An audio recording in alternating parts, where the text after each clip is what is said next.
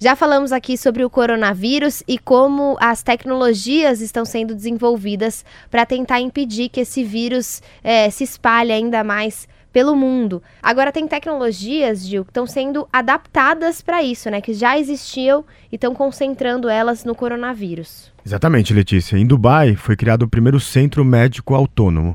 Ele é dirigido por é, inteligência artificial, robôs e internet das coisas.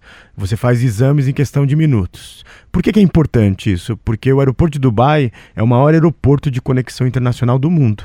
Se você tivesse com alguma, é, enfim, indício de que você tinha o coronavírus, os exames demoravam 28 horas. Eram 28 horas que você tinha que ficar ali num tipo de uma quarentena para saber se você dava positivo ou negativo.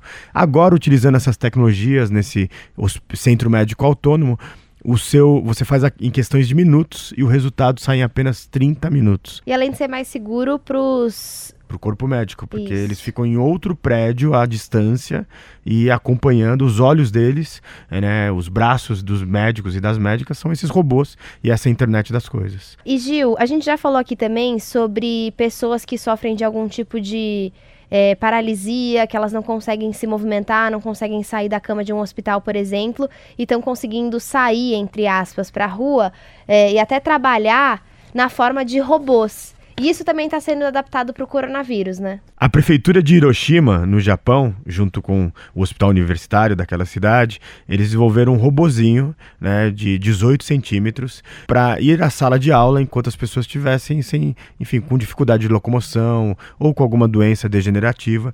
Já utilizando isso, eles agora colocaram três alunos que deram positivos para coronavírus e para eles não perderem as aulas, eles ficam na sua quarentena, na sua casa, se curando, mas entram na sala de aula através desses três robozinhos.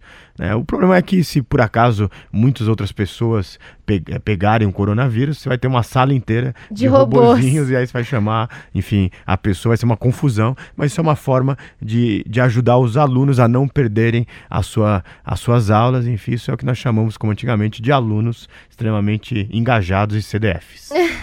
Quer saber mais sobre essas duas tecnologias? Entra lá na nossa página Revolução Band News no site da Band News FM.